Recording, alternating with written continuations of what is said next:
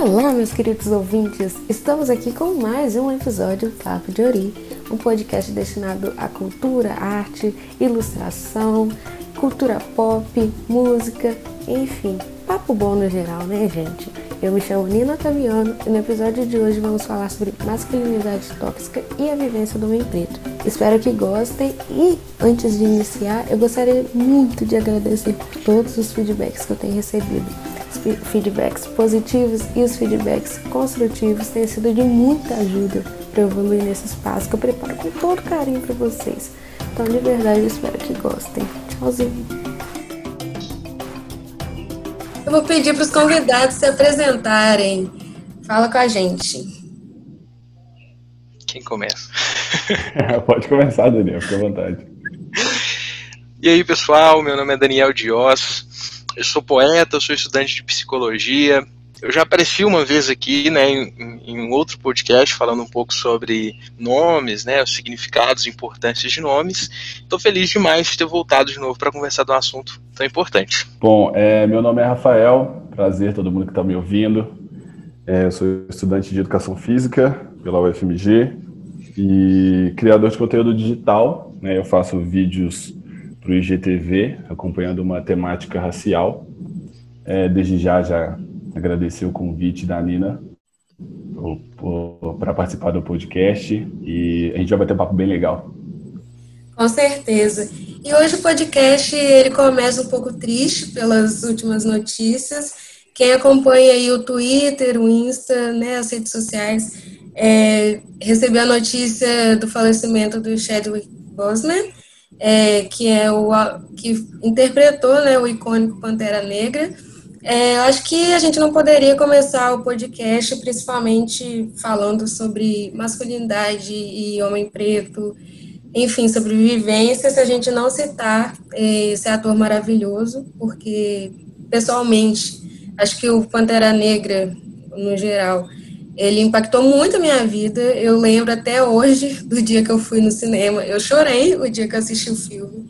Eu chorei em todos os vídeos é, sobre o review, é, sobre as crianças indo é, assistir o, o, o filme. É, nossa, só de lembrar me dá vontade de chorar de novo. Porque foi um marco, acho que para qualquer pessoa preta, qualquer criança preta, é, o lançamento do Pantera Negra ser retratado dessa forma e com certeza o ator ele contribuiu, né, óbvio, para essa esse marco na, na cultura pop, cultura preta em geral. Então, a gente vai começar o podcast fazendo essa menção, né, é, a ele, e essa homenagem mesmo, agradecendo pelo trabalho dele, se vocês falar alguma coisa.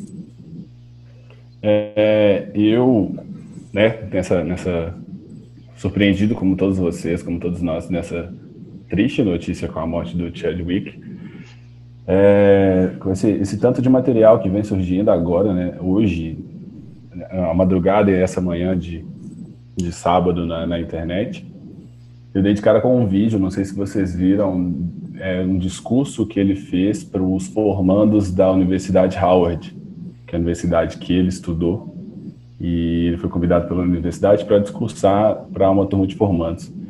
E ele fala sobre um papel que ele recebeu para interpretar. E ele percebeu, né, na leitura do roteiro, que aquele papel era extremamente estereotipado, que era um papel onde uh, o homem negro ele era seduzido na sua na sua comunidade a fazer parte de uma gangue, que o pai dele estava ausente, que a mãe dele era viciada em heroína e que ele se recusou de interpretar esse papel e que no dia seguinte dessa sua recusa ele foi demitido. Mas que essa ação dele abriu várias outras portas na sua carreira. Então, acho que é, dialoga demais com o que a gente vai falar aqui hoje sobre essa estereotipação do homem negro, de como esse homem negro é visto pela sociedade como um todo, sabe, em todas as áreas de visibilidade e como que a gente tem que fazer para combater isso. Claro que a gente vai discutir muito sobre isso, mas esse vídeo dele é sensacional. É isso, é isso. É, concordo com tudo que você disse. O filme, eu acho o filme do Pantera Negra brilhante porque ele traz pra gente uma visão que geralmente Hollywood não tem sobre o, o povo preto, né, sobre a África, que é a visão de sensibilidade, de cultura, de emoção, de relacionamento. Esse tipo de coisa Hollywood não, não traz pra gente sobre o povo preto. O povo preto é super hipersexualizado. A gente vai com certeza conversar sobre isso. E esse filme ele traz isso de uma forma assim brilhante a cada cena, respeito às tradições antigas, esse sentimentalismo que a gente sabe que o povo preto tem, que precisa ser mais exaltado e precisa ser mostrado mais, né? Então, é brilhante esse filme, uma perda enorme aí, mas a gente tem que seguir em frente. Como ele mesmo diz, né, no filme, claro, para o povo de Wakanda a morte não é o fim, é um novo começo, né? É um, é um ponto de um novo começo, então a gente tem que continuar na luta, né? Ressignificar. Exatamente, com essas falas, a gente deixa aqui nossa homenagem, os agradecimentos, né, é, pelo trabalho, é, pelo, pela luta mesmo, porque ele não só lutou pelo movimento preto, é, é quando aceitou ser o Pantera Negra, mas ele também lutou pela vida dele enquanto filmava o Pantera Negra e outros filmes. Enfim, acho que quando morre um preto, parece que morre um, parente nosso. As pessoas falam, ah, todo preto é parente, e às vezes a gente fica chateado, mas quando isso acontece, realmente parece que todo preto é primo, porque parece que morreu um primo meu. Então, enfim, é, é, então fica aí as nossas homenagens e agradecimentos. Então, Para começar o podcast, eu é, gostaria de perguntar para vocês dois como foi que vocês perceberam que a masculinidade tóxica, né, o, esse ideal de masculinidade que a gente tem na nossa sociedade, é, estava afetando, né, a vivência de vocês, é, a realidade, a, o, o, sabe, a sociedade onde vocês, a comunidade, né, na verdade, onde vocês estão inseridos e como vocês começaram a, a compreender que isso precisava ser desconstruído. É, eu acho que isso, no meu caso, isso vai muito de encontro a quando eu me percebi como pessoa mesmo, porque desde criança eu sempre me questionei em questão de cor, por causa da mestiçagem, né? Meu pai preto e mãe branca, então eu nasci é, aquele famoso pardo, né? Que, que na verdade não, não existe. E pesquisando algumas coisas, eu sempre descobri que o mestiço, na verdade, ele é o preto se ele tiver esses traços, né? Mas desde sempre as pessoas sempre questionavam, falando: ah, mas você não é negão, você não é fortão, você não é grandão, você não é mal, você não é isso, não é aquilo. Como se para ser preto você precisasse ser grande, forte, do mal, ter uma cara fechada e, e algo do tipo, sabe? Quando é, as pessoas me questionavam sobre isso, né, usavam desses argumentos, foi aí que eu comecei a descobrir é, a visão que as pessoas tinham sobre o homem, né, sobre essa agressividade que o homem deveria ter e principalmente a agressividade que o homem preto precisaria ter. Aí a partir daí eu fui começando a pesquisar as coisas para entender um pouco melhor é, se de fato eu era um homem, já que eu não era tão agressivo assim como eles falavam, e se de fato eu era preto, já que todo homem preto, segundo as pessoas, é agressivo, é do mal, é grande, é forte. E a partir daí tô até hoje pesquisando sobre o assunto e querendo saber um pouquinho mais.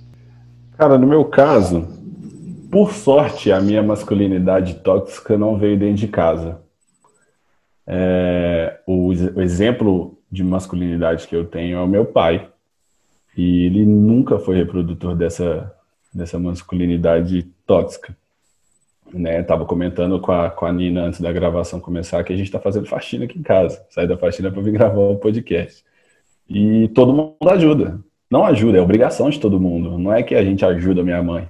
É que é obrigação de todo mundo. Não é obrigação da mulher fazer faxina, sabe?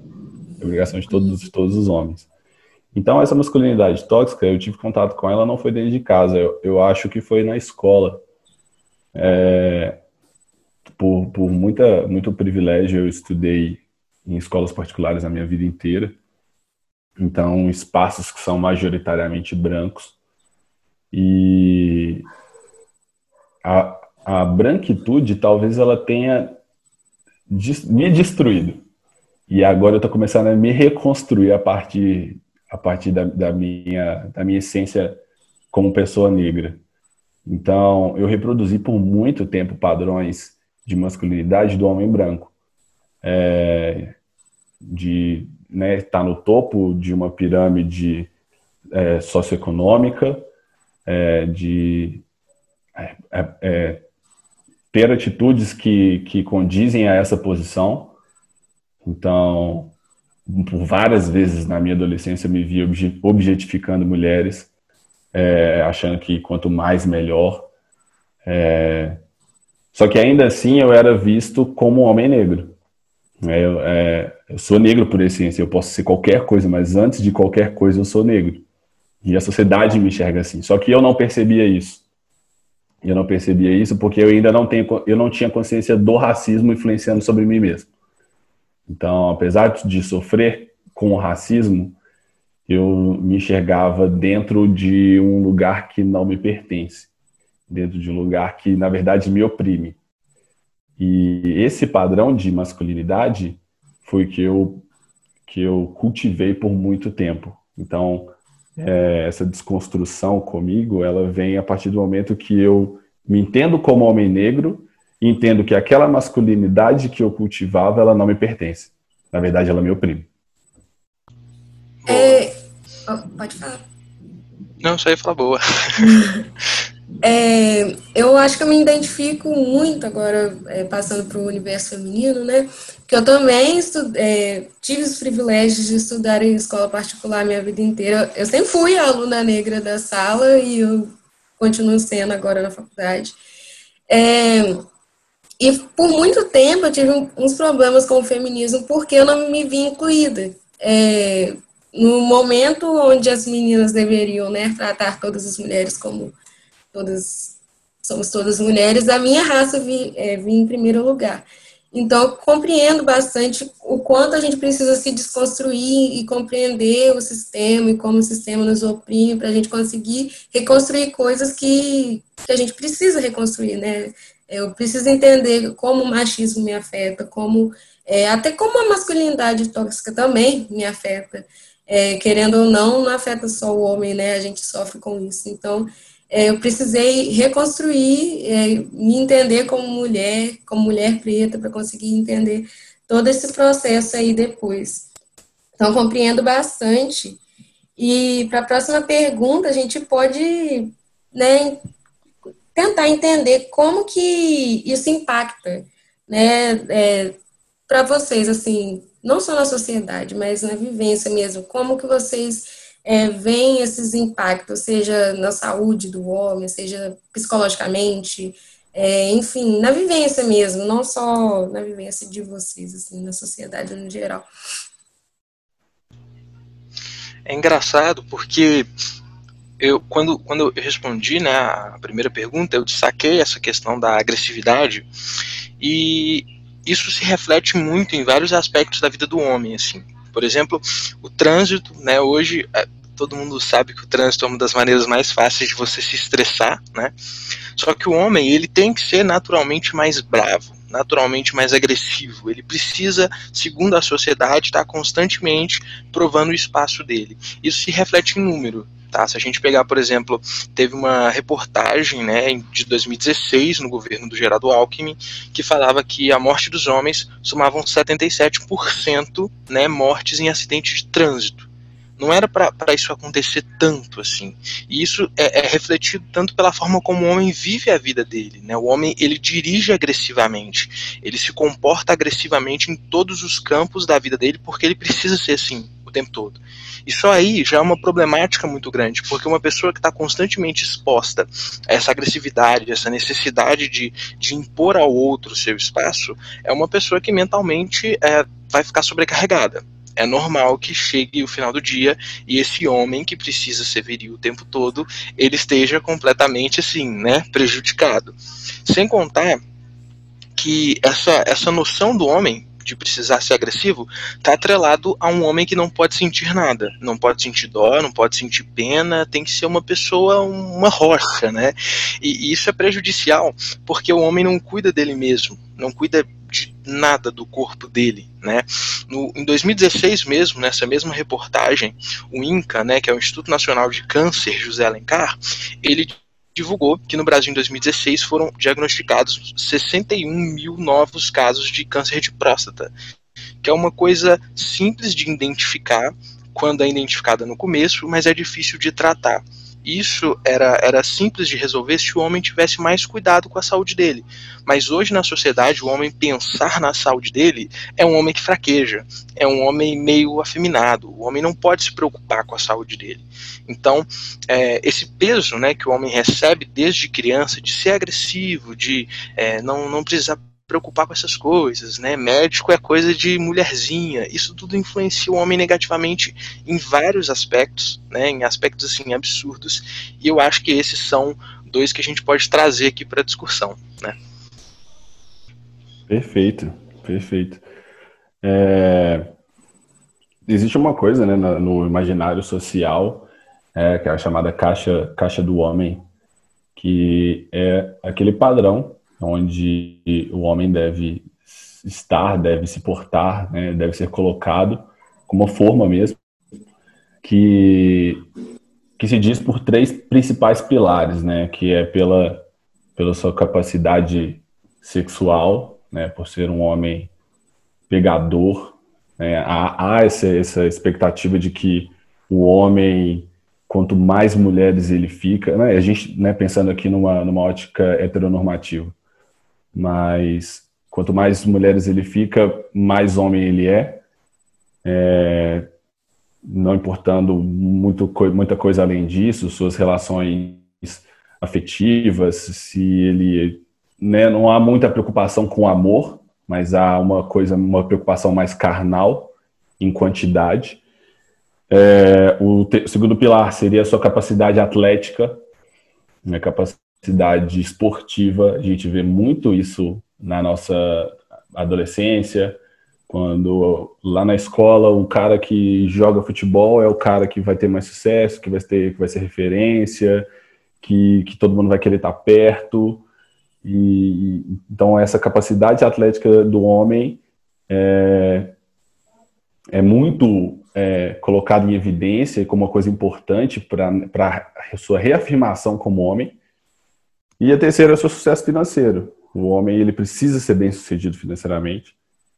Né? A sociedade impõe isso a ele, porque o seu fracasso financeiro talvez seria o seu sinônimo de dependência de uma mulher. E o homem não pode ser dependente de uma mulher. Talvez a mulher tenha que ser dependente do homem, dentro dessa, dessa caixa do homem, dentro desse imaginário social. E eu acho que é todos esses pilares, todos esses, esses estereótipos é, colocados pela caixa do homem é, são perpetuados por essa masculinidade tóxica.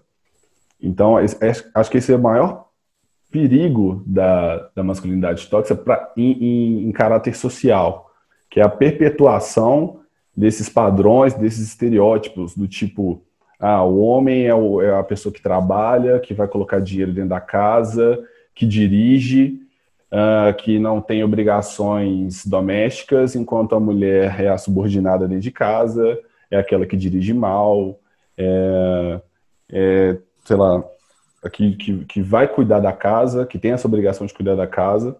Então, a perpetuação desses padrões, desses estereótipos, é o maior perigo. Porque se, se esses padrões são vistos dentro de casa, provavelmente eles vão ser mantidos eles vão ser colocados para frente, para as próximas gerações. Então, esse é o maior perigo, de que as, as gerações seguintes mantenham esses comportamentos de uma geração que já, tipo assim, já não tem mais que ter esses pensamentos. Entende? Sim, com certeza. Eu acho muito interessante a gente citar também que a mídia, a literatura, acho que os meios de comunicação no geral, perpetuam demais esse tipo de estereótipo. Eu lembro é, que eu lia muito mais é, do que eu tenho tempo para ler hoje, mas eu lia muito, muito, muitos livros assim de, sabe, é, rom, é, romance mesmo, mas eles falam young adults, né, que é livro infanto-juvenil mais ou menos. E era sempre tipo, a mocinha se apaixona pelo bad boy. E aí o, o, que era super legalzinho, amigo dela, que dava conselhos, nunca era considerado, também, vamos dizer, numa ótica heteronormativa aqui, né? Nunca era considerado. E é sempre isso. Vamos é, amar e louvar o bad boy que tenha, que, assim, reproduz certas atitudes muito, muito, muito tóxicas, é, é geralmente ligadas ao alcoolismo, briga, é, traição, e era sempre isso, o amor impossível ou a menina que precisa converter o bad boy a, a um, um, homem decente.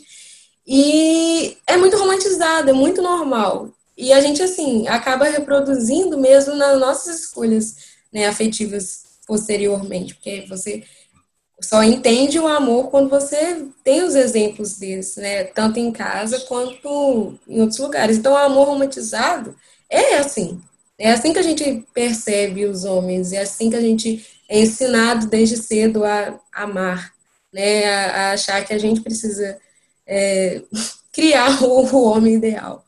Enfim, então eu vejo muito como essa masculinidade tóxica, ela reflete em todo mundo, tanto nas pessoas que estão inseridas né, nesse sistema, quanto na nossa vivência, porque é isso que eles ensinam.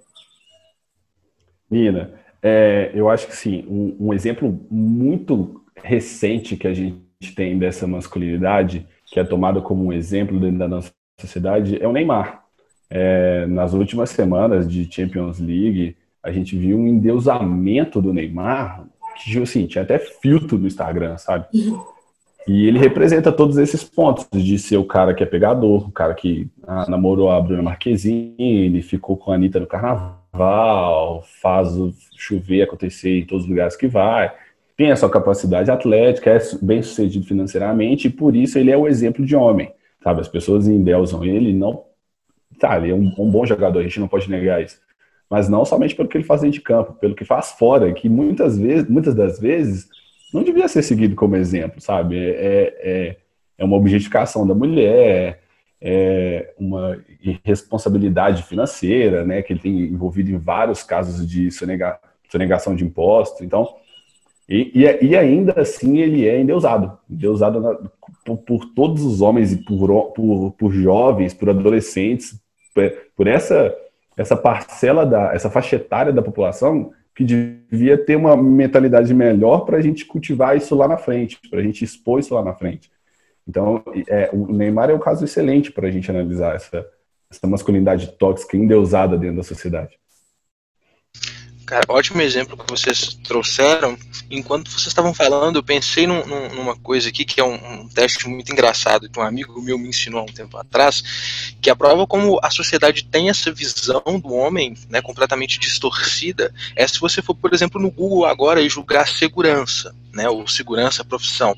Você vai achar 98% das imagens são homens porque é, na construção da sociedade o homem ele luta, o homem ele é o forte, o homem isso sabe, o homem ele precisa fazer esse papel de agressivo e tudo que destoa disso, tudo que destoa dessa, dessa, dessa agressividade é, tá tipo fora do padrão. Você citou muito bem, Rafa, o, o futebol, né, o Neymar, o futebol eu acho que ele é um ótimo exemplo disso. Todos os jogos de futebol há discussões entre os jogadores e o árbitro. Não tem um jogo que isso não acontece sabe? As torcidas elas vão fazer os cânticos, né, para criticar o adversário, o árbitro, é, e são cânticos homofóbicos, sempre. São cânticos que sempre criticam a masculinidade contida, ou no adversário ou no árbitro, sabe? A torcida do Atlético chamando a torcida do Cruzeiro de Maria, ou a torcida do Cruzeiro chamando a torcida do Atlético de Galinha, ou qualquer outra coisa do tipo. Então, são sempre esses, esses pontos que são tocados pela mídia e o futebol ajuda a é, a, a, disseminar né, essas coisas. Claro que o futebol como esporte ele não é o problema, né, mas a cultura que se criou em torno disso ela é completamente tóxica. E o Neymar, como você muito bem trouxe para a discussão, ele é um fruto claro dessa masculinidade tóxica é, que foi criada em volta do esporte e tem que ser combatida assim, em urgência, né, porque está afetando nossas crianças. E mais, os nossos ídolos reproduzem coisas que a gente precisa desconstruir depois, 20 anos depois. É, falando sobre Neymar, e na verdade agora vamos falar um pouco sobre vivência de pessoas pretas, né? Como essa masculinidade tóxica ela influencia na sua vivência é, e no geral, né, na vivência da pessoa preta mesmo, porque a gente tem, acaba que é, é, entra na, no, na questão da interseccionalidade, né, são várias opressões que é, oprimem o sujeito, né, que o, o sujeito tem que passar, que perpassa pelo sujeito, e as coisas vão se agravando, né, uma coisa é, agrava a outra e vice-versa. Então, é, é muito interessante a gente falar sobre isso, até porque a gente pode falar sobre esporte, sobre é, mídia, sobre relacionamento afetivo, enfim, eu acho muito interessante a gente falar sobre. Então, o que, que vocês me dizem? Ah, verdade, o... verdade. Pode, pode falar, Dani. é, não, eu, eu ia falar que é verdade, é até engraçado. Eu tenho um poema que fala que coincidência não existe, né? Que coincidência é falação. E eu tinha trago uma, uma citação específica para essa parte, que é do Terry Crews, eu espero estar falando o nome dele certo, mas é o ator que, que interpretou o pai do Chris, né, na série Todo Mundo Odeia o Chris, é, ele é um grande ativista sobre diversos aspectos, como, por exemplo, ele, ele é, dá palestras e coisas do tipo sobre a masculinidade tóxica, e tem duas passagens dele numa entrevista que ele fez numa universidade que eu achei sensacional a primeira delas é que ele citou a hipersexualização do homem preto, né, em específico, é, quando ele conta que um executivo chegou perto dele, estava ele a esposa dele, esse executivo simplesmente agarrou os órgãos genitais dele como forma de cumprimento assim, sabe? E não é esse cumprimento que esse executivo teve com as outras pessoas, foi só com ele em específico, por ser fortão, por ser negão, grandão e tudo mais, né? Então isso mostra a visão que a sociedade tem única e específica do homem preto. Claro que da mulher preta também, né? Os corpos pretos, eles, eles têm muito essa, essa visão deturpada. Mas ele, fa ele fala que foi uma, uma questão completamente constrangedora trouxe ele mais pro, pro lado animal mesmo, né? Ele tem até uma frase que ele cita, é, que ele fala que to, toda a pressão da masculinidade tóxica que é exercida sobre o homem preto faz com que é, reforce uma ideia de um, de um, animal mesmo, de um bicho. Você nunca vai ver, por exemplo, é, num filme, um homem preto super estudioso, que cara inteligente, que leu vários livros. Não, se aparecer, né, que é raro, mas se aparecer, é um cara, tipo, grande, forte que só bate. É isso que ele sabe fazer. Ele é um animal, ele não, não pensa. Né? Os grandes papéis, por exemplo, de Hollywood, que são interpretados por homens, quando tem uma pegada mais intelectual, eles não são interpretados por homens pretos. Que aí mostra como, como a sociedade tem essa visão tóxica do homem preto, que tem que ser um animal, uma espécie de, de, de, de bicho, né? E isso afeta diariamente o nosso dia a dia, assim. Eu imagino que é, o Rafa, muitas pessoas não devem entender no curso dele ou na faculdade dele esse, esse lado de digital influencer, né? Porque é, isso é muito negado para o povo preto em específico e para o homem mais ainda, para o homem preto mais ainda. Não, não, não, é da sociedade aceitar que o homem preto ocupe um papel de intelectualidade, né? Então isso, isso também é uma das coisas que precisa ser combatido e que bom que a gente já tem pessoas discutindo sobre isso por aí afora. Excelente fala, Dani, perfeito. É, eu acho que, assim, antes de mais nada, o, o debate de masculinidade ele, a gente precisa dizer que ele não é um debate sobre orientação sexual.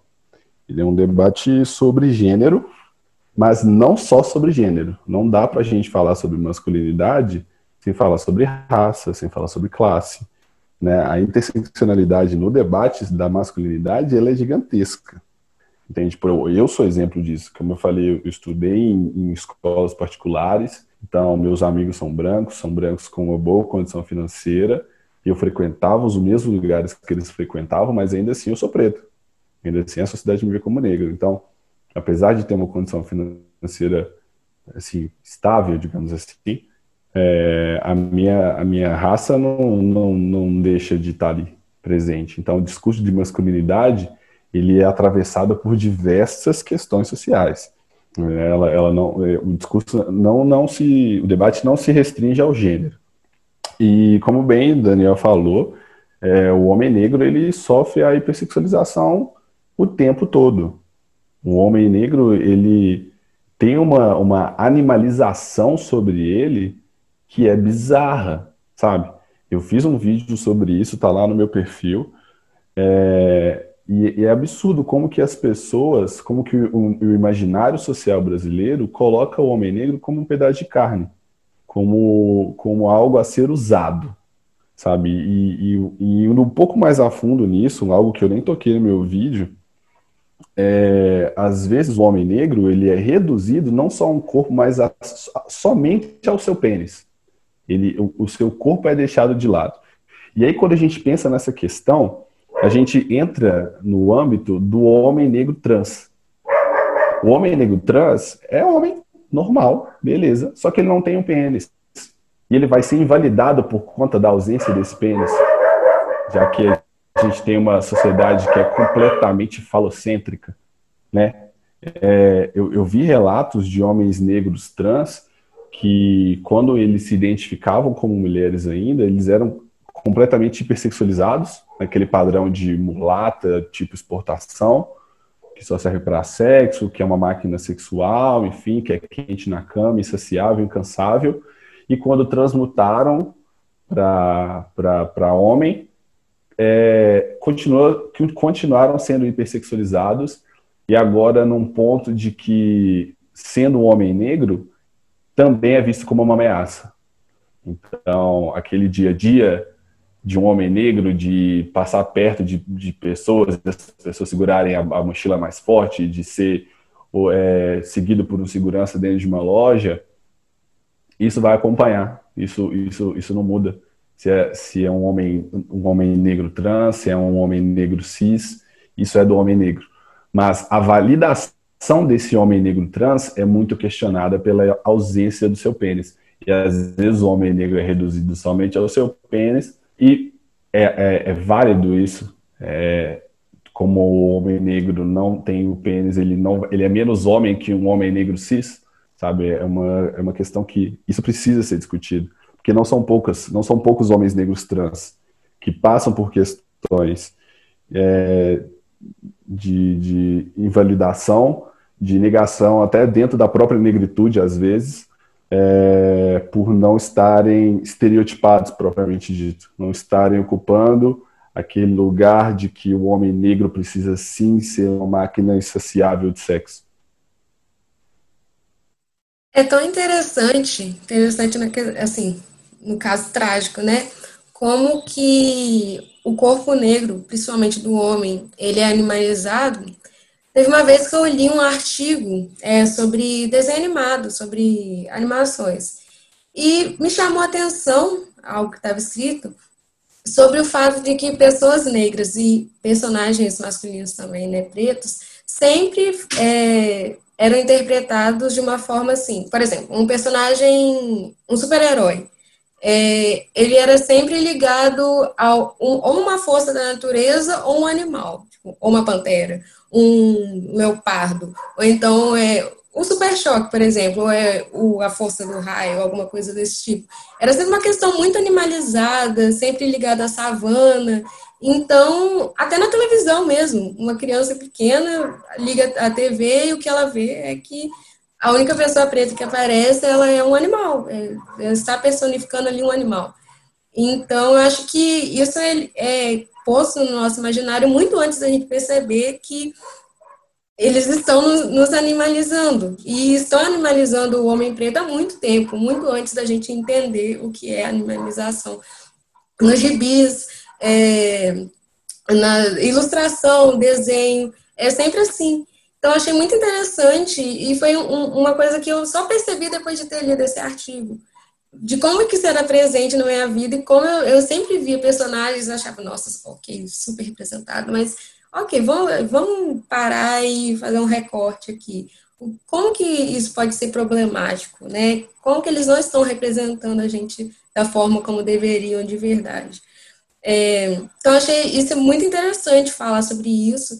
É, eu acho interessante também a gente citar o alto índice de alcoolismo é, né, da população negra masculina é algo recorrente. Acho que, pelo menos a minha família, eu conheço, né, tenho muitos parentes que sofrem com o alcoolismo e eu conheço muitas pessoas pretas que dizem o mesmo. eu acho que está muito ligado né, à questão do homem ter que suprimir o, o, os seus sentimentos e ser uma rocha e, e, não demonstrar e ser o tempo todo forte, principalmente homem preto. E a bebida acaba se tornando uma válvula de escape, porque você entra em suspensão, né? Você não tem tanto, tanto contato com a realidade quando você está sobre influência de teor alcoólico. Não que você não, não vai lidar com seus sentimentos, muitas vezes eles vão ser ampliados. Se você estiver com muita raiva e você começar a beber muito, talvez você fique muito, muito, muito puto. É, se você estiver muito triste, você pode entrar em um estado ali depressivo. Então, a gente tem esse problema na comunidade preta, é, principalmente na comunidade masculina, e eu acho que isso é muito ligado à questão interseccional, é, tanto do racismo quanto do da masculinidade tóxica. Acho muito importante a gente falar isso porque também diz respeito ao meu trabalho como psicóloga, né? É, o homem preto, ele não vai, poucos homens pretos, né? A maior parte dos homens pretos não vão ao psicólogo. O psicólogo, ele já é, ocupa ali na sociedade, hoje está sendo desconstruído mais, né? Essa questão da terapia, como um trabalho ali reservado para pessoas que são mentalmente instáveis e mentalmente é, frágeis. O que a gente sabe que não, nem sempre é verdade, né? Na maior parte das, vezes, fazer terapia não quer dizer que você está passando por um, um momento de depressão, agonia, enfim. É um autocuidado. Mas o homem preto, como o tempo todo ele é, é dito para ele que se cuidar não é algo que ele deve nem considerar, ir à terapia, então, é algo assim inimaginável. Então, uma coisa vai amontoando em cima da outra e fica muito difícil a gente conseguir é, desconstruir isso sem diálogo, sem conscientização. Achei muito importante a gente né, falar e debater sobre isso. Verdade, verdade. E uma coisa interessante que o Rafa falou é que essa objetificação né, do homem preto, é, conduzida principalmente pelo argumento de que o homem preto teria um órgão sexual maior do que os outros, é, muita gente tem dificuldade de entender onde que isso seria prejudicial, porque muita gente acha que em tese seria um ponto positivo, mas é importante destacar que a gente coloca isso como um padrão, né, quando a, a sociedade reproduz esse tipo de coisa, isso é colocado como um padrão e o homem ele precisa corresponder a esse padrão e o homem preto é reduzido ao sexo apenas com o objeto sexual dele, a mais, mais nada. O homem em si já tem essa reprodução, né? A gente já costuma ver esse tipo de coisa acontecer. O homem preto então nem se fala. Então quando quando um menino preto olha para o objeto dele, né, o órgão sexual dele, e ele não acha que esse órgão dele é avantajado, isso destrói completamente a, a cabeça desse jovem, né, que não, quando é mais novo, não tem essa capacidade de compreensão do que, que é uma relação sexual e tudo mais, e acha que tudo isso é resumido só realmente ao, ao órgão sexual que ele possui. Então, isso é preocupante, porque muitos homens, tem até um, um, documentário ótimo, que eu esqueci o nome agora, mas tem na Netflix, que fala sobre essas relações que, que os homens têm.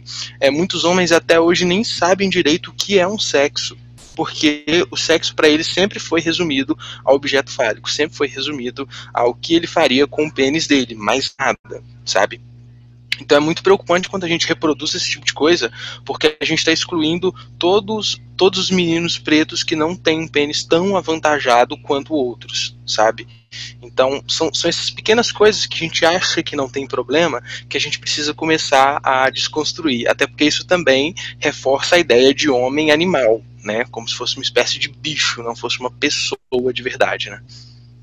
Dani, tem uma coisa muito legal que você falou, e hoje, hoje não, foi uns dias atrás eu estava escutando, reescutando um episódio do podcast Memo, não sei se vocês já conhecem, já ouviram, um podcast até sobre masculinidades negras, e o Caio, que é um dos participantes do podcast, ele dá um relato que eu me vi naquele relato. Ele, ele fala que na escola é, as pessoas, as, os colegas de classe é, diziam que ele já tinha, né, que ele era muito bom de cama, que ele, né, que nem eu falei, uma máquina sexual como é de esperar de um homem negro, e ele nem tinha transado ainda, sabe? Ele nem tinha tido relações sexuais. E isso aconteceu comigo também, e eu adorava, sabe? Eu achava o máximo, porque é, eu, eu entendia que aquilo era o meu papel, aquilo eu, eu, eu devia corresponder àquilo que estavam falando de mim, mesmo sem nem ter tido relações sexuais ainda. Então, esse imaginário que colocam sobre o homem negro, ele é, ele é cruel, sabe? Ele é, ele machuca, ele, é, ele, ele faz com que esse homem internalize uma coisa que não é papel dele, sabe? Não é responsabilidade do homem negro satisfaz, sair satisfazendo todo mundo por aí, sexualmente, sabe? E uma coisa que a Nina falou, da, que pessoas pretas precisam fazer terapia, sim, que isso é muito importante. E, e analisando um pouco da, da, minha trajetória, eu acho que esse talvez tenha sido um ponto positivo por ter estado em ambientes majoritariamente brancos, porque ainda assim cultiva-se a ideia de que terapia é coisa de branco. E como eu estava é, meia, meia brancos, eu via a terapia como algo tranquilo de, de, de lidar. Eu faço terapia há alguns anos é, a terapia salvou minha vida. Eu passei por um, um, processo depressivo. Então, como homem negro, se eu não tivesse entrado na terapia, eu não, não sei onde eu estaria hoje. Então, pessoas pretas que estão nos, nos escutando agora, façam terapia. Façam terapia. É, terapia é assim, imprescindível. Eu acho que existem várias formas de acessar. Na verdade, né, infelizmente, a psicologia ainda não é tão inclusiva e acessível quanto a gente gostaria que fosse.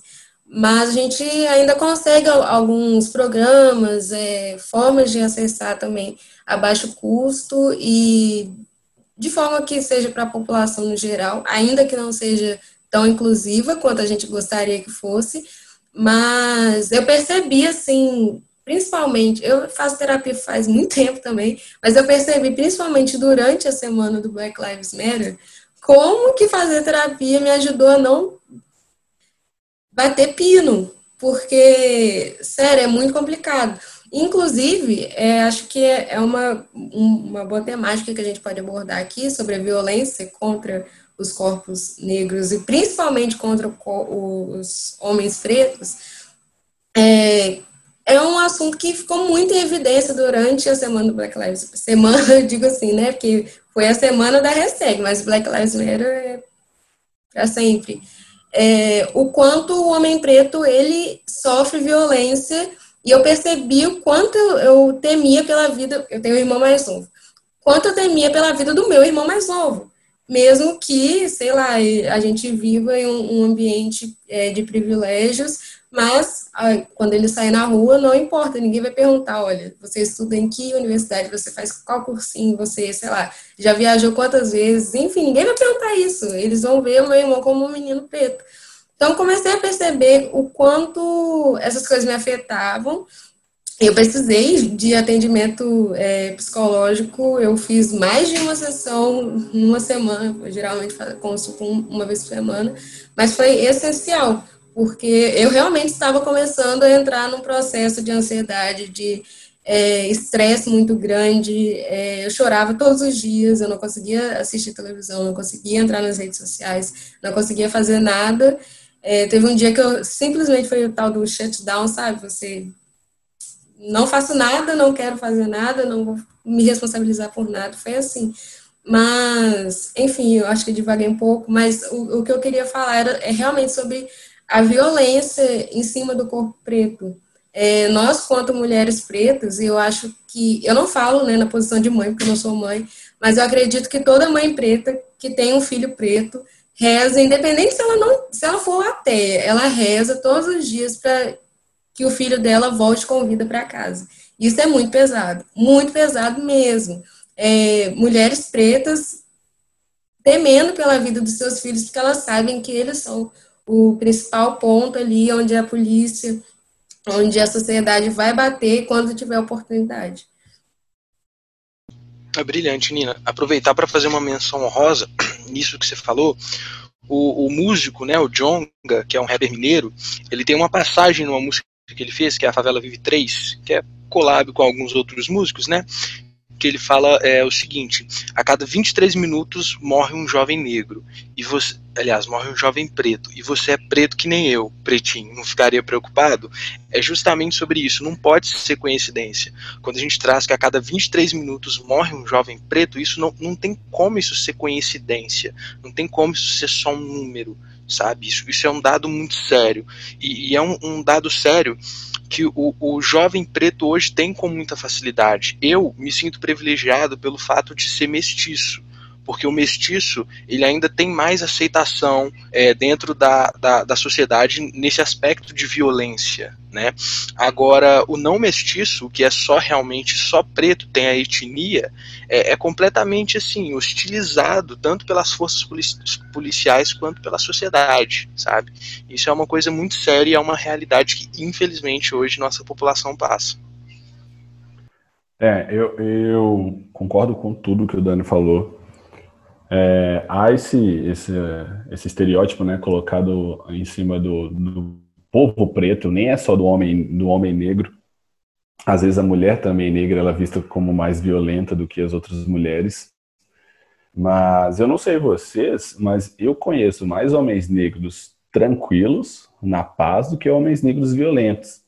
Porque, assim, eu, eu penso assim, se eu estou num lugar e eu, eu demonstro alguma alguma ação violenta, mesmo se eu estiver certo, a ação vai se voltar contra mim. Vão arrumar algum jeito de me colocar como culpado naquela situação. E a polícia não quer nem saber se eu sou se eu tô certo, se eu sou vítima, se eu sou agressor, se eu sou agredido, eu sou o culpado. É aquela situação vou ser culpado. Então, eu, eu acho que eu, eu sou um cara muito tranquilo, nunca me envolvi em briga, e eu acho que muito por conta desse pensamento, porque se eu tiver a pessoa mais certa, não tem nada de errado naquela situação e eu brigar, a, a situação vai se voltar contra mim. E eu acho que os poucos homens negros violentos que existem, eles são violentos porque sofrem violência. Eles, eles refletem a violência que sofrem. Eles não são agentes causadores da violência. Eles são agentes refletores daquela violência.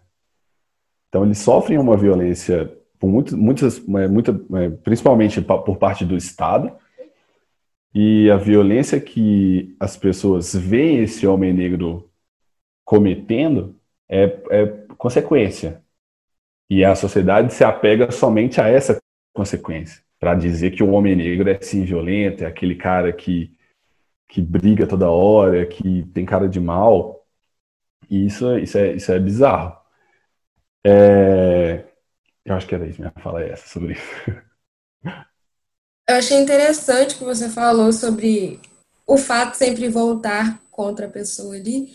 É, a gente teve a, a, notícia aí recente de um homem negro, é, ele não morreu, mas ele levou sete tiros da polícia e ele estava apartando uma briga, ele não estava envolvido na briga, ele estava apartando a briga, e mesmo assim a polícia ainda, eu, eu assim, eu não dei uma risada de, de ter sido engraçada, porque é aquela coisa de. É muito absurdo. É bizarro. Mesmo assim, a polícia ainda deu sete tiros nas costas desse homem. Então, independente da situação, se você é preto, você tem que pensar cinco mil vezes antes de se, né, se posicionar ou se envolver e tal. E Inclusive, surgiu a ideia aqui sobre as últimas manifestações na NBA. A gente falou muito sobre esporte aqui, sobre como o homem preto é validado pelo esporte, como o homem preto ele é, é visto como um ícone quando ele está ali servindo como entretenimento, né? O, o esporte é um, um, um, trabalho né, importante, é algo que salva vidas, enfim, mas a gente sabe que também é uma forma de entretenimento. Então, quando esse homem negro está ali, é, está jogando pelo seu time, está jogando pelo Cruzeiro, pelo Galo, está jogando lá nos Estados Unidos por, por, qualquer time da Liga Americana, ou se ele for nadador, se ele for corredor, enfim, qualquer que seja o, o, a profissão dele, e ele estiver ali numa posição de estou te entretendo, ok, mas a partir do momento que ele começa a se posicionar sobre o que ele está sofrendo, não, aqui a gente tem um problema a gente tem um problema, a gente é, tem o exemplo mais antigo, né?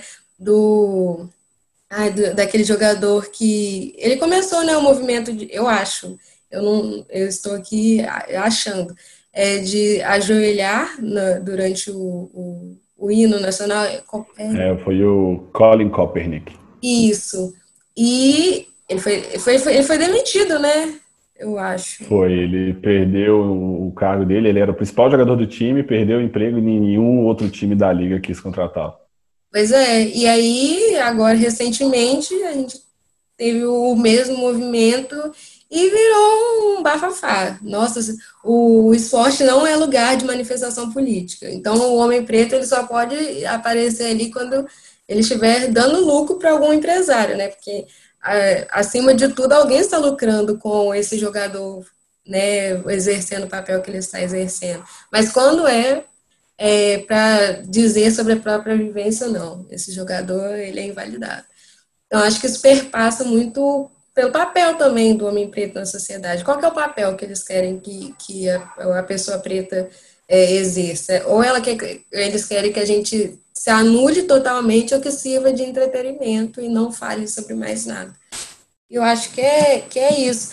É, eu também queria falar, mas assim, a gente vai só pincelar, porque são assuntos muito densos e, e é pouco tempo de podcast.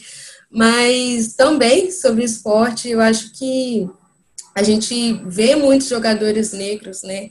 E é claro que isso é uma construção que a partir do momento que ascendem socialmente, eles estão em relacionamento com mulheres brancas.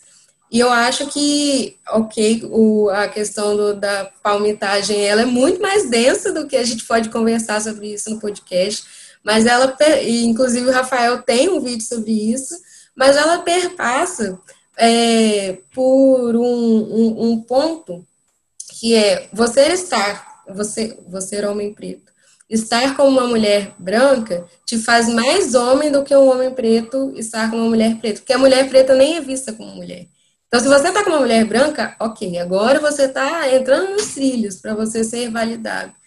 É, então, acho que isso é muito importante a gente falar, mesmo que não dê para falar sobre é, palmitagem, relações interraciais aqui de uma forma mais densa, mas é, eu acho interessante a gente falar sobre isso porque é uma interseccionalidade, né? Tanto a opressão que a mulher preta é, sofre, é, sobre não ser reconhecida como mulher, sobre ser reconhecida ou ser reconhecida como um ser ali é, quase que masculinizado também, porque a gente é visto como uma mulher que está o tempo todo é, sendo forte, é, com um corpo que é um corpo mais forte, entre as que não é um corpo delicado, não é um corpo assim paparicado, sabe?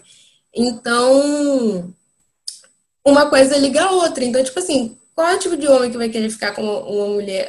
Estou falando num, sentido heteronormativo. Mas também a gente pode citar, eu não estou no lugar de fala, a gente pode citar as relações LGBT também, porque a gente acha que no, nesses meios é, não existem tantas opressões, mas existe. O, os parceiros são, sim, escolhidos muitas vezes pela raça, pelo, pelo até mesmo pelo, pelos trejeitos, se é menos feminino, se é, enfim, mais masculinizado. Então, é algo que perpassa a vivência de todo mundo, querendo ou não, e afeta todo mundo de, de, de uma forma ou de outra. E, enfim, né, na, na cadeia, a mulher negra que sofre mais, porque a gente está sempre sendo oprimida por várias coisas, e aí a gente entra na questão da solidão da mulher negra, enfim, é um, uma grande interseccionalidade. Mas vocês podem falar um pouco sobre isso também. É, eu, eu acho que isso é, é, é, um assunto muito bacana, porque isso entra até mesmo na motivação do crime, né? Muita gente se questiona por que será que o, o preto é quem mais ocupa lugares no crime ou na cadeia ou coisas do tipo é porque essas coisas nunca foram só sobre passar fome ou algo do tipo, né? É muito status. Eu acho que a palmitagem, falando brevemente, ela entra muito nesse, nesse aspecto também. É o, é o homem preto tentando se reconhecer como alguém bem sucedido, como o famoso American Dream. Né? O, hoje, o jovem preto, para ele ascender na sociedade como alguém bem sucedido, as opções dele são basicamente as culturais, basicamente as artísticas. Se não for isso, se ele não for um grande ator, um grande jogador, um grande músico, como que ele vai ficar rico? Um grande empresário que ele não vai ser. Não consegue, a gente não consegue pensar assim um grande empresário negro que é conhecido só por ser empresário. Não tem entendeu? A gente não consegue pensar numa pessoa com essa característica. Agora, pessoas brancas nessa característica, a gente acha várias. O dono da Van, o Eike Batista, o próprio Silvio Santos, tem várias pessoas, sabe? Então é difícil para o preto alcançar esses patamares mais altos, porque a sociedade não olha para o preto como, né, eu, a gente conversou mais para trás, não olha para o preto como alguém inteligente. Então ele não pode se destacar no meio empresarial por causa dessas coisas. Então, essa palmitagem eu enxergo mais como é, o povo preto num geral, até mesmo quando as mulheres pretas se relacionam só com pessoas brancas, ou em suma maioria com pessoas brancas, eu enxergo como uma tentativa mesmo de ter aquilo que a sociedade está vendendo para a gente, porque infelizmente a gente vai consumir o que a sociedade está vendendo. Então, se a sociedade vende que a Angelina Jolie e a Gisele Bündchen, sabe, que são as pessoas bonitas, e que é aquele, eu acho que é Chris Evans, né, que interpreta o Thor, é que é a pessoa bonita, consequentemente você vai espelhar isso nas suas relações pessoais. Né? Com certeza você vai consumir esse tipo de, de, de gente, né? você vai consumir o Chris Evans como o seu padrão de beleza e não o Will Smith, sabe? Não o, o próprio Terry Chris, né? Então eu acho que isso é, é, um espelho muito do que a sociedade vende pra gente, da manipulação que a sociedade faz com a gente sobre o que eles querem que nós passamos a consumir, sabe? Então, acredito que seja isso. Passa muito por esse consumismo que o capitalismo vende, infelizmente. O capitalismo tem, o capitalismo tem que acabar. É isso. tem que acabar com isso aí. É, voltando um pouco no que, que a Nina falou ali, brevemente, tá, Nina? Não vou tomar muito tempo, não. Eu sei que a gente está alongando demais aqui a conversa.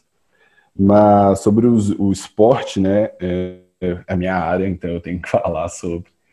É, eu fiz uma live, inclusive no meu Instagram, tá salvo lá no meu perfil, sobre o posicionamento de atletas negros frente ao racismo. Eu acho que é importante a gente falar isso, porque várias das vezes a gente cobra os nossos atletas é, para se posicionarem, né? Ah, por que, que LeBron James faz nos Estados Unidos e, e Fulano não faz aqui no, no Brasil? É, a gente não tem que cobrar os nossos atletas. A gente tem que deixar isso bem claro que é, cobrar alguém que não teve uma base educacional suficiente para gerar um senso crítico é, é, é, cruel. A gente não pode fazer isso com esses nossos atletas.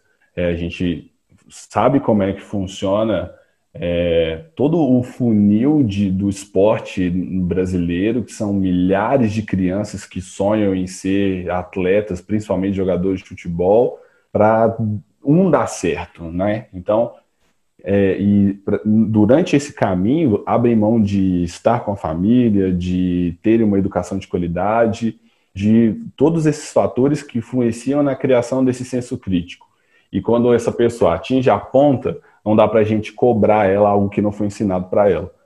Assim, seria muito legal se aqui no Brasil, no Campeonato Brasileiro, todas as equipes parassem porque o João Pedro foi assassinado Seria sensacional, seria histórico, assim, eu ia chorar durante a semana. Mas a gente não pode cobrar isso dos nossos atletas, é, eles serem o ponto de partida de um movimento como esse. Até porque os principais cargos em esporte, né, se a gente for analisar o futebol, no caso do Brasil, que é o principal esporte, são ocupados por pessoas brancas. Então, o cargo de dirigente, o cargo de técnico, o presidente de um time, são as pessoas que mandam no futebol, que têm o dinheiro, que investem, que financiam o esporte, são pessoas brancas que não teriam retorno caso causas negras fossem levadas em pauta. Então, é, o, o, jogador de futebol, por mais que ele seja o mais evidente, né, o que a gente vê em campo, ele é a base da pirâmide. Tem muita gente em cima dele que manda e desmanda. Então, a gente não pode cobrar esse posicionamento desse jogador. É, e aí o Dani falou um negócio muito legal sobre essa ascensão social ser a ascensão social do homem negro se, se ele for ator, se ele for jogador ou se ele for cantor, né? É uma ascensão primeiramente econômica e depois social que dialoga com aquilo que a Nina falou que o homem negro está sempre na parte do entretenimento. Né? Ele nunca é, é, visto na sociedade por um fator intelectual. Ele sempre é visto como essa parte do entretenimento, como é, é, tirar a, a, parte séria da sociedade e dar algo para a sociedade esfriar a cabeça, né? se divertir, entreter a sociedade como, como um todo. Só que ainda passa por aquilo que a gente estava discutindo lá no início, que essa pessoa ainda é uma pessoa preta. É, o Diogo é uma pessoa preta, Uh, Neymar é uma pessoa preta, apesar de já ter declarado que não, não se considera negro. Neymar é uma pessoa preta. É, Lázaro Ramos é preto. Então, é, são, são, são atores que estão, é, são pessoas que estão em evidência pelo entretenimento, mas ainda são pessoas pretas. E aí é, entra o ponto da palmitagem, que essas pessoas buscam relacionamentos interraciais pela maior passabilidade social que o parceiro vai entregar a ela. Então, quando a gente vê um nego do Borel, é, no, não sei se ele está noivo, se ele namora, enfim, com uma menina branca da cor da neve, de, olho, de olhos azuis, ali vai dar a ele uma maior passabilidade social. Ele vai, ele vai ser mais aceito em lugares que ele não era aceito porque ele era do Morro do Borel. Entende? Ele, ele, ele vai. Ele, ele é, ele realmente vai ser mais aceito, ele vai ser é, melhor visto em, em, locais da sociedade, em espaços e ambientes, onde se fosse somente ele, ele não teria esse espaço, ele não teria acesso a esse lugar. Então, a palmitagem, essa, essa, essa relação interracial, ela se diz muito pela, pela busca dessa ascensão social, pela passabilidade social que a pessoa branca te dá. Então, é, é, homens negros que se relacionam com mulheres brancas, muitas das vezes, né, não dá para a gente generalizar, botar como todas as vezes, mas muitas das vezes buscam, buscam serem aceitos em espaços que eles não seriam se estivessem sozinhos. Muito bom. É, é, brilhante. Eu ia falar que, que, é, que é isso, é, é justamente isso. Quando a gente faz, é, desculpa os barulhos, mas quando a gente faz, fala esse debate sobre é, ascensão social, sobre status, até mesmo sobre a criminalidade, a gente não está falando só sobre ter, ter o que comer porque às vezes as pessoas condicionam o preto também apenas uma pessoa que não tá comendo tá ótimo, né? E criticam, por exemplo, o homicida por usar um terno de 15 mil. Mas por que, que ele não pode? E por que que, sei lá, o, o o ator que fez o Edward do Crepúsculo pode, sabe? Por que, que o Luciano Huck pode? Por que, que o Gustavo Lima pode? Mas quando é um cara preto, que era pobre, não, ele não pode. Ele tem que passar o resto da vida dele na miséria, sabe? Então, esse tipo de coisa a gente precisa começar a repensar, né? Pra, até mesmo para entender todo o sistema que existe por trás disso. Sim, eu acho até interessante citar o Black Skin da Beyoncé, que causou um furdunço também, porque, segundo a jornalista, alguma coisa estava estranha, porque tinha muitos traços. E estava muito glamourizado ali, a negritude não podia. Então, é interessante a gente citar isso, como que o papel do negro é sempre isso, é sempre o entretenimento, o papel da pobreza. A gente tem sempre esses, essas caixinhas assim. É, Para encerrar, que a gente falou muito, o podcast está super denso, é, eu acho sempre muito bom a gente né, começar a perguntar, porque, ok, problematizamos, mas o que, que a gente pode fazer para mudar isso? Como que a gente pode, sabe, é, não só desconstruir, mas como que a gente pode modificar a sociedade? Não adianta nada a gente ficar produzindo, produzindo, produzindo, produzindo conhecimento e o conhecimento não, não atingir ninguém ou, ou não não instruir a pessoa de verdade, né? É, da mesma forma que não adianta você é, ser um estudante, um academicista e uh, o que você está escrevendo ali não chegar ali na, na, comunidade ou não chegar nas pessoas que não têm acesso à educação, à, à, à universidade, né?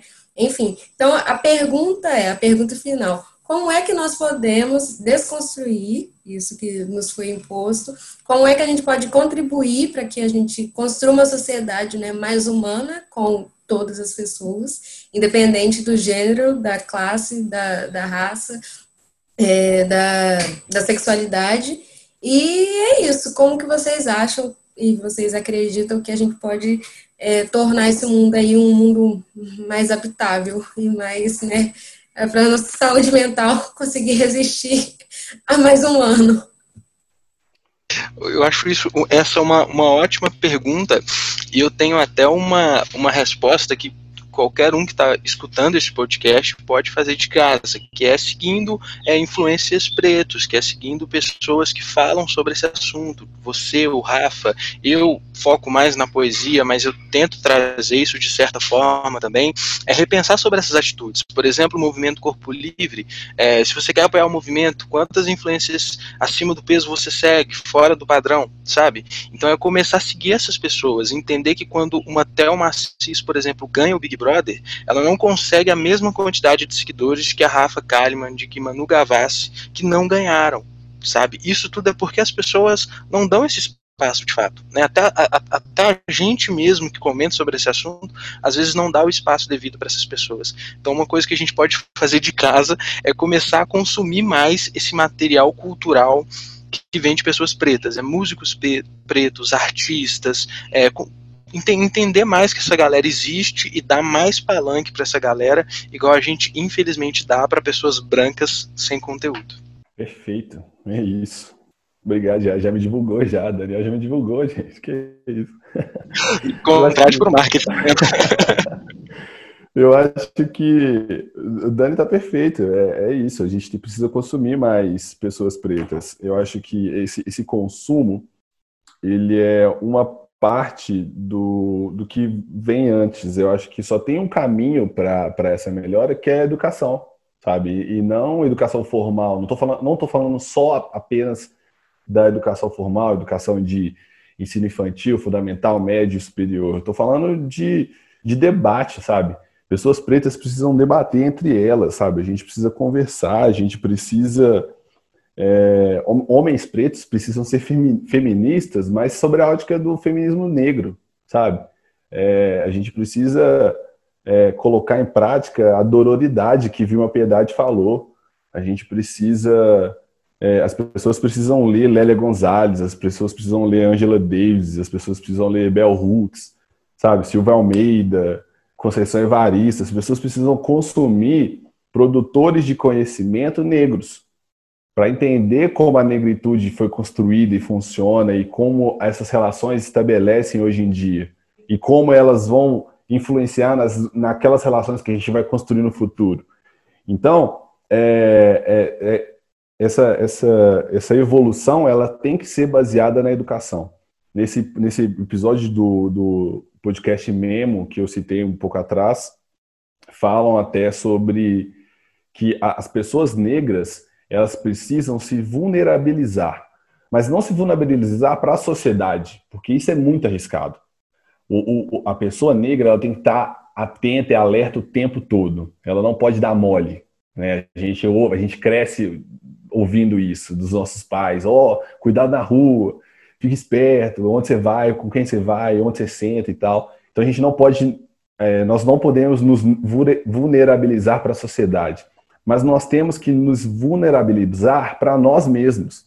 Sabe, a gente precisa criar espaços de debate, de conversa, onde pessoas negras se sintam à vontade para discutirem o que elas tiverem que discutir. Isso que a gente está fazendo aqui hoje é sensacional, sabe? Isso é uma vitória, isso é, isso é, é maravilhoso, porque a gente tem a liberdade de discutir coisas que talvez a gente não, não discutisse antes. E pessoas que estão ouvindo o que a gente está falando agora, talvez vão, vão criar uma sementinha, vão piscar uma luz dentro da cabeça delas que vão falar assim, ó, eu preciso falar sobre isso, eu preciso discutir sobre isso. E, e, e essa educação ela acaba por racializar o contexto. Uma vez que o contexto está racializado, você está no caminho certo. Sabe, a gente, é, a, a, nós negros, acho que eu posso falar por nós três aqui, nós racializamos o tempo todo porque nós somos racializados. Sempre apontam a gente como negro antes de qualquer coisa, então por isso a gente precisa sempre racializar o nosso contexto. Então, feita, muito bem feita a educação, a partir dessa, dessa ótica da negritude, é, racializar o contexto é fundamental. É, eu sigo a mesma linha de pensamento de vocês. A educação é tudo, né? Acho que a gente precisa começar a falar sobre esses assuntos na escola. Eu fiz um podcast sobre um projeto chamado, é, inclusive foi o, penúltimo podcast, sobre o projeto Humanizar, que tem esse viés. Então, é muito importante. É, não tem como a gente construir um, um país melhor, pessoas mais conscientes, se a gente não é, introduzir esses assuntos desde cedo. E é isso, gente. Sigam influências pretos. É, vou deixar indicações aqui no, na descrição do podcast, porque, gente, minha memória é péssima. Eu não consigo lembrar arrobas de pessoas, muitos arrobas ao mesmo tempo. Do Rafa eu, eu lembro, Daniel, assim, mas muitas pessoas para mim é, é pedir demais para minha cabecinha. Mas eu vou deixar na descrição, vou pedir para os meninos também, é, se quiserem deixar indicações. É, como música, né, a gente tem os rappers tipo MC, da Jonga, é, Hot Oreia, é, várias, várias referências muito boas é, no R&B. A gente tem Fabrício, Yon, são pessoas da música que a gente pode seguir. É, é, eu acho, é, livros, né? O Rafa citou vários autores importantes, Abel Hooks, Angela Davis, eu sou super fã da Angela Davis, eu cito a Angela Davis em tudo, redação, até mensagem de, de WhatsApp, se deixar, eu tô citando a Angela Davis. E é isso.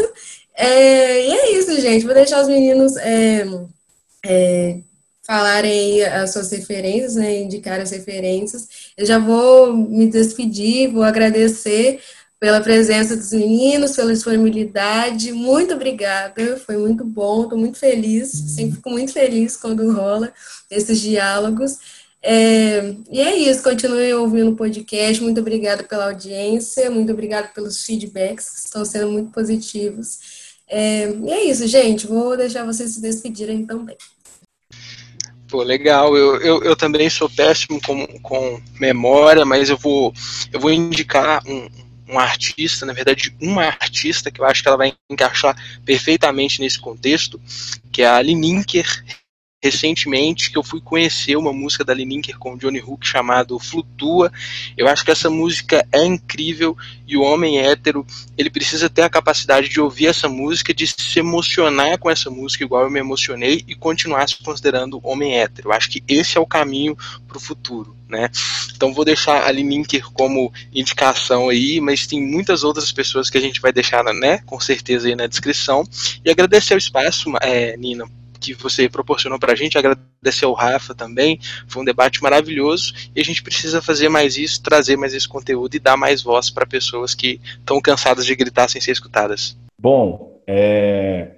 como referência, na música, Jonga, não tem jeito.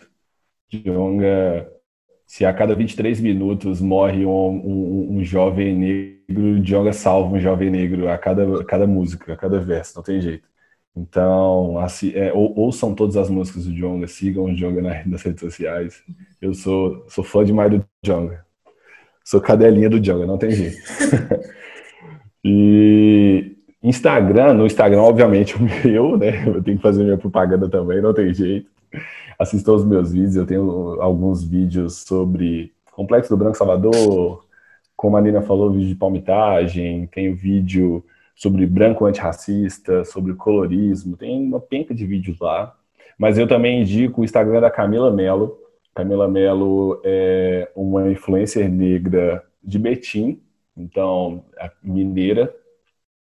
E o trabalho dela é bem legal, ela não fala só de, de racismo, mas ela fala de classe, numa classe sensacional, assim, ela é maravilhosa. Sou muito fã da Camila. É, no mais é isso, Nina, muito obrigado pelo convite. Foi uma honra estar fazendo parte desse podcast.